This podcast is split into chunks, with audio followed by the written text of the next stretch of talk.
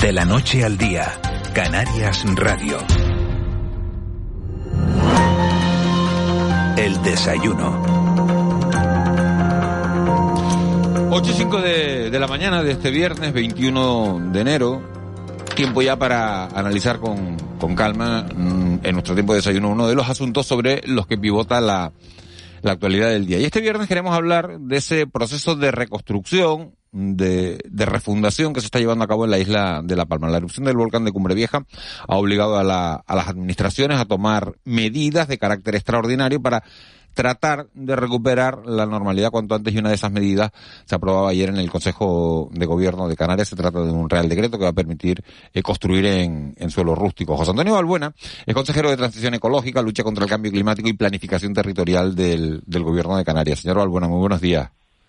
¿Qué tal? Buenos días, un saludo cordial. Eh, ¿Quién se puede beneficiar de, de, esta medida? ¿Todo el que haya perdido su vivienda habitual o todo el que haya perdido su vivienda habitual y disponga de un terreno? El segundo caso, es decir, estamos hablando de todas aquellas personas que, habiendo perdido su vivienda habitual, dispongan de un terreno en alguno de los tres municipios eh, y, en, y, en, algunas de las, eh, de las tipologías de suelo que, que recoge el decreto ley, donde bueno, pues pueden proceder a la reconstrucción de la misma edificabilidad que ha perdido con la erupción. ¿Y quienes no tengan terreno? Pues no tengan terreno, eh, de alguna forma, eh, pues está la parte, de alguna esta sería la solución habitacional definitiva, ¿no? Sería un apartado dentro de la solución habitacional definitiva. Pero previamente se sigue trabajando para culminar lo que es la solución habitacional provisional, es decir, que todas aquellas personas que han perdido su, su vivienda tengan un lugar donde, donde vivir eh, más allá de lo que es el hotel ¿no? Eh, o la casa de algún familiar, que es lo que está trabajando la Consejería de Vivienda. Por lo tanto, para la reconstrucción definitiva, que es, la, es el, el, ámbito de actuación de este decreto ley, eh, pues sabemos que se está trabajando y estamos trabajando de manera intensa con el Ministerio y entre todas las consejerías para redefinir cuál va a ser la nueva ordenación territorial del entorno de, de, de, Llano de Aridane y ahí en esa línea pues empezaremos a, a redefinir cuáles van a ser las nuevas ubicaciones eh, de aquellas parcelas que han sido sepultadas por la bala, por la lava y que tendrán que reubicarse en otro, en otro espacio. Por lo tanto, esa, ese grupo de familias eh, de alguna forma tienen su ámbito de respuesta en el trabajo que se está desarrollando. Eh, consejero, buenos días. Usted hizo ayer un cálculo que es un poco, bueno, bastante modesto dijo que, que este, este decreto ley, por el que se lleva esperando semanas, del que se ha hablado mucho, que lo han pedido los ayuntamientos, el Cabildo de La Palma, podría llegar a beneficiar a 50 familias. Eso sería, de alguna forma, el primer. El decreto ley no tiene ámbito, no tiene, no tiene límite respecto al número de familias. No, no, no, que, que tenga suelo o lo permute, lo puede permutar el patrimonio público de suelo. Entonces, eh, esa es la estimación optimista, bien es cierto, perdón, bastante prudente, desde el punto de vista de las familias que de manera inmediata ya podrían emplear o usar las herramientas que le, que le otorga este decreto ley para empezar la redacción de proyectos, ¿no? Eso no quita que son las estimaciones que nos han dado los, los, los propios ayuntamientos, pero eso no quita que, que, puedan ser que puedan ser bastante más, porque lo que no acota el decreto ley es que tengan que tener posesión del terreno, ser titulares del terreno en el momento de aprobación del decreto ley, es decir, si dentro de un mes una familia consigue un suelo en alguna de las tipologías, pues pueda acogerse perfectamente al decreto ley. Por lo tanto, esa, esa estimación bastante prudente habla de, la, de las personas o de las familias que de manera inmediata ya podrían de alguna forma usar el, decreto ley. Da la impresión, consejero, de que el gobierno, bueno, el gobierno y, y, el cabildo, los ayuntamientos renuncian un poco a intentar ordenar el futuro de La Palma y lo que dicen es, mira, el que tenga un suelo rústico ahí de protección paisajística, que se haga una casa igual, lo cual un poco fomenta esta un poco cultura de la dispersión y del picoteo del territorio, una casa aquí, otra allí, que ya caracteriza no solo al Valle de Leanes, a toda Canarias, y que buena, buena, buena, desde el punto de vista urbanístico y desde el punto de vista ambiental, pues no es. No, porque eh, hay que tener en cuenta que el, el, el, porcentaje de afección de lo que ocupaban realmente las viviendas sobre la superficie global del valle es bastante reducida. ¿no? Por lo tanto, eso también lo hemos de alguna forma analizado a la hora de articular este decreto ley y por eso se ha acotado bastante las tipologías de suelos donde se pueden ejecutar y sobre todo también eh, desde el punto de vista de que no condicionan esos trabajos de, diseño del futuro, ¿no? Pues, y sobre todo eh, también planteando de que de que em, si alguna persona en algún punto pues no tiene las dotaciones de, de, acerado o de o, los servicios básicos, pues los tiene que acometer con cargo a su propia cuenta. Por lo tanto, es un decreto ley que lo que permite es a los casos que nos han trasladado los alcaldes, es decir, es que tengo eh, tal persona que ha perdido su casa y podría ya empezar a construirse su propia casa, querría construirse su propia casa en una parcela que tiene en otro punto que no ha sido afectada. Eh, esa, esa de alguna forma es la respuesta inmediata que estamos dando. ¿no? Hay que, hay que mm, con este decreto ley, pues evidentemente no se da respuesta a todas las soluciones habitacionales definitivas, pero evidentemente sí empezamos ya a poner sobre la mesa medidas que permitan a, a, unas familias que hayan perdido su vivienda habitual empezar a rehacer, a hacer rehacer su vida sin que comprometa la ordenación futura. La ordenación futura, haciendo los primeros análisis que tenemos, principio no se vería para nada comprometida con actuaciones eh, como la de este decreto ley. Eh, Ángela recibía. Es un, es, un eh, es un decreto ad hoc para unos casos muy precisos ya conocidos, ¿no? Es lo que entiendo. Yo le quería preguntar por, por una petición que hizo la, la, alcaldesa de Los Llanos, Noelia García, que pedía que también se tuvieran en cuenta eh, no solo las, las viviendas eh, donde vivían las familias, sino también eh, las viviendas que les permitían vivir, ¿no? De las que, que, sacaban una renta y de las que vivían, ¿no? Esto no, no, no se contempla, ¿no? No se contempla porque a partir de ahí también hay peticiones para que por vía de decreto ley podamos articular respuestas también a establecimientos, a negocios, a comercios, a industrias. Eso sí podría, eso sí es verdad que condicionaría el futuro del, de la planificación del, del valle, ¿no? Eso es, sí es verdad que tendrá que tener una respuesta lo antes posible en ese plan de reconstrucción que estamos en el que estamos trabajando, ¿no? Porque si al final vía decreto ley empezamos a restablecer todo lo que ha quedado sepultado por la lava, pues evidentemente no tendría ningún sentido un proceso de reconstrucción. Por lo tanto, ese tipo de sí es verdad que condicionaría. esto, un matiz, consejero, la ley de Islas Verdes que opera en La Palma, la Gobierno de Hierro, como usted sabe, permite construir inmuebles de naturaleza turística, comercial no, industrial no, pero naturaleza turística en suelo rústico ya se puede, sin, sin, sin este decreto, ya, ya se podía antes del volcán. No le iba a preguntar la solución que tenía para, para eso que, comentaba la, alcaldesa, ¿no? Que hablaba de, bueno, de yo me imagino, yo le he entendido a ella que hablaba de viviendas vacacionales y también de otro tipo y de otro tipo de, de negocios, ¿no? De, de, instalaciones de negocios de las que vivían las familias, ¿no? Y que fueron sepultadas por el volcán, ¿no?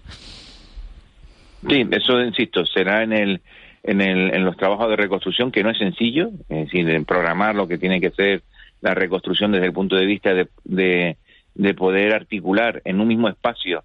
Evidentemente la realidad geológica que nos ha quedado después, porque la topografía es totalmente distinta, eh, el relieve, pues bueno, pues habrá que analizar las distintas profundidades de material que existe, cuáles son el nuevo mapa geotécnico de la zona, que es muy importante para poder construir, porque, eh, porque una base es saber exactamente cuál es el terreno sobre el que tenemos que construir, después eh, articular dentro no solo las infraestructuras que se han perdido, mejorando esa infraestructura, por ejemplo, hablamos de cerrar el anillo hidráulico, hablamos de cerrar anillos de fibra óptica, hablamos de, de una infraestructura que actualmente no tenía la zona que ha quedado sepultada por la lava, y además dotarlo de nuevas oportunidades para generar nuevas economías. Por lo tanto, articular todos esos mecanismos en un solo documento, eso no se puede hacer con decreto de ley de manera aislada.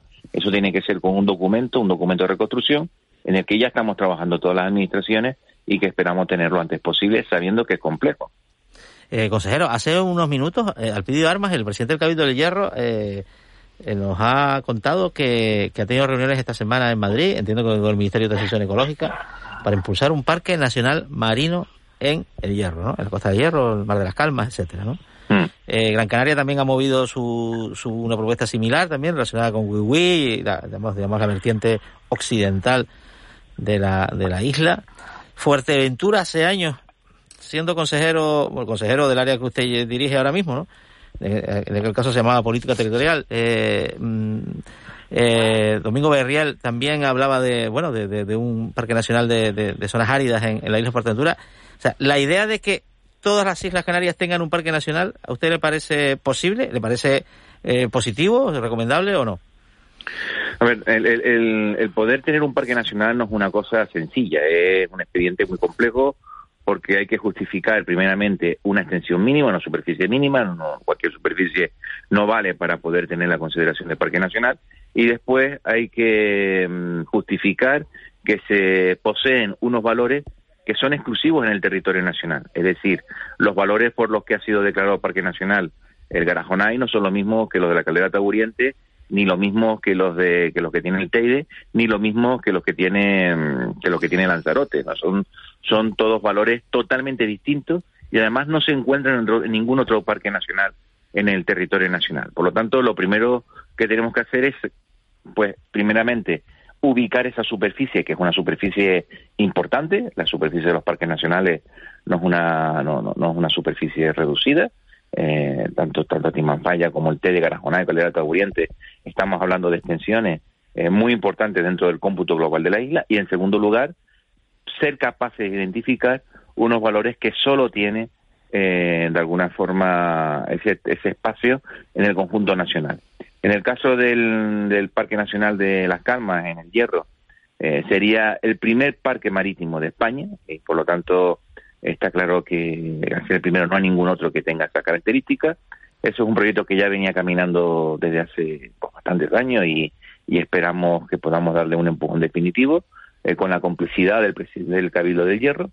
En el caso de Wiwi en Gran Canaria se está iniciando ahora los trámites, eh, por lo tanto es un, es un proceso donde de manera coordinada eh, entendemos que existen unos valores eh, vinculados sobre todo a la vegetación que no existe en otros puntos del territorio nacional y el caso de Fuerteventura pues habrá que analizarlo. Evidentemente nosotros somos muy partidarios del gobierno que también sean los propios cabildos los que tomen esas iniciativas a la hora de defender las singularidades de su isla. Ah, en estos momentos al, gobierno de Canarias no le ha llegado ninguna solicitud eh, por parte del Cabildo de Fuerteventura para, para ubicar eh, un parque nacional en ese territorio. Si así fuese, pues bueno, pues pues habría que iniciar el expediente, ver si, si se cumple con los requisitos de la ley de parques nacionales, que son, insisto, bastante complejos, pero no el, el, el deseo de que toda Canaria tenga en cada una de sus islas un parque nacional no nos va a llevar a intentar forzar la normativa. Yo creo que estas son cosas que tienen que surgir pues de forma eh, de forma natural desde las propias instituciones insulares y si es posible pues, pues bienvenido sea, ¿no? No no va a haber ningún tipo de obstáculo ni por parte de este gobierno, ni tampoco por parte del gobierno de España, porque al final se trata de cumplir eh, la ley de parques nacionales que recordemos, un parque nacional eh, se aprueba mediante una ley, es decir, tiene que ser aprobada por el Congreso de los Diputados, que no, no, no, estamos hablando de cualquier cosa. ¿Qué plazo, qué plazo tiene, podría tener lo del hierro? Bueno, el hierro está bastante avanzado. Ahora nos hemos emplazado a una nueva reunión en entre las tres administraciones y los plazos mm, también estamos muy condicionados, ¿no? Al, de alguna forma a la actividad parlamentaria, ¿no? Es decir, eh, eh, la idea es que en, el próximo año podamos llevar al Consejo de Gobierno de Canarias pues la solicitud definitiva al Gobierno de España para, para que se declare el Parque Nacional. Ya a partir de ahí, pues la tramitación legislativa de cualquier ley a nivel nacional, que a mí se me escapa poder eh, ponerle fecha.